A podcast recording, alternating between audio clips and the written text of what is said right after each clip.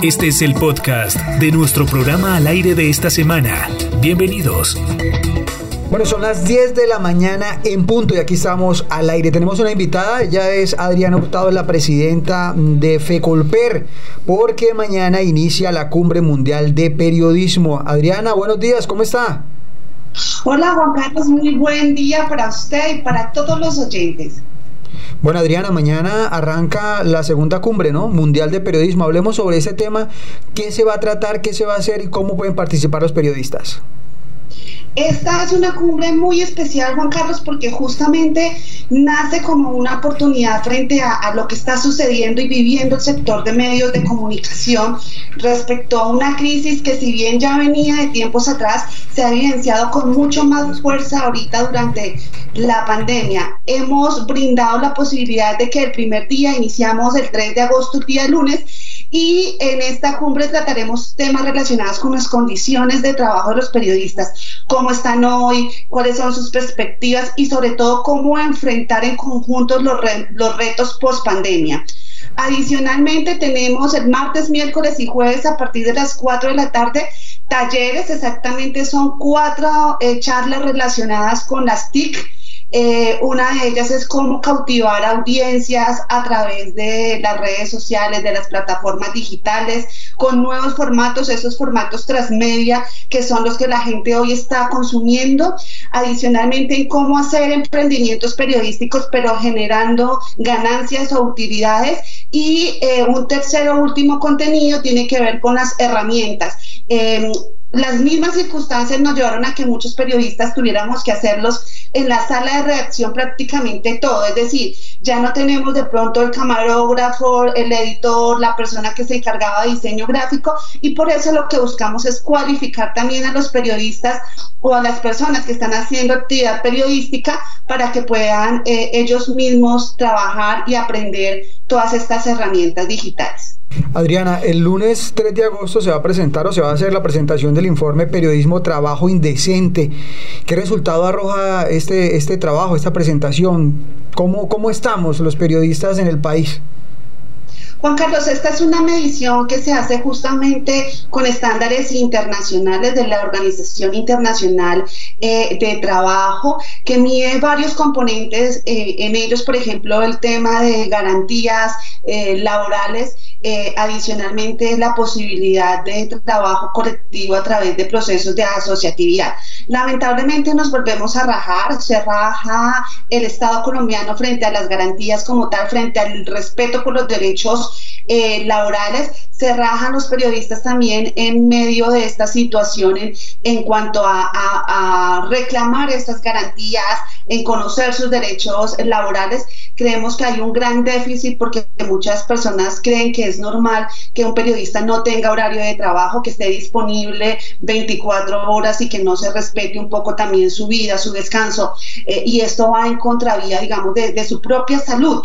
Eh, adicionalmente también se rajan los gremios y los sindicatos de periodistas por cuanto no hemos eh, podido llevar realmente acciones colectivas en favor eh, de los trabajadores.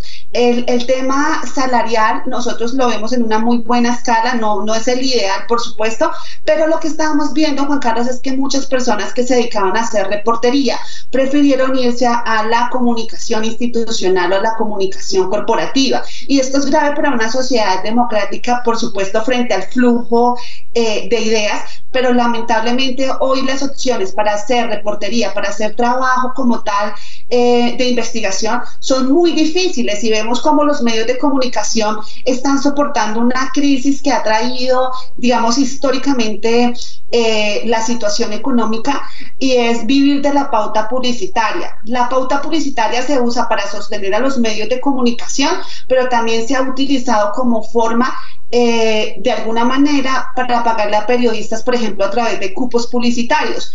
Eh, esto significa, Juan Carlos, que de alguna manera está condicionado lo que se dice en un medio de comunicación versus la publicidad que, que, recibe de, de, quien sea. De, a veces uno encuentra inclusive clientes privados que prefieren que los periodistas eh, cuando dicen información que de pronto no son afines a ellos, pues sencillamente quitan esa publicidad. Y eso va en detrimento, pues obviamente porque un periodista muchas veces se somete a estos condicionantes porque pues es su forma de ingreso.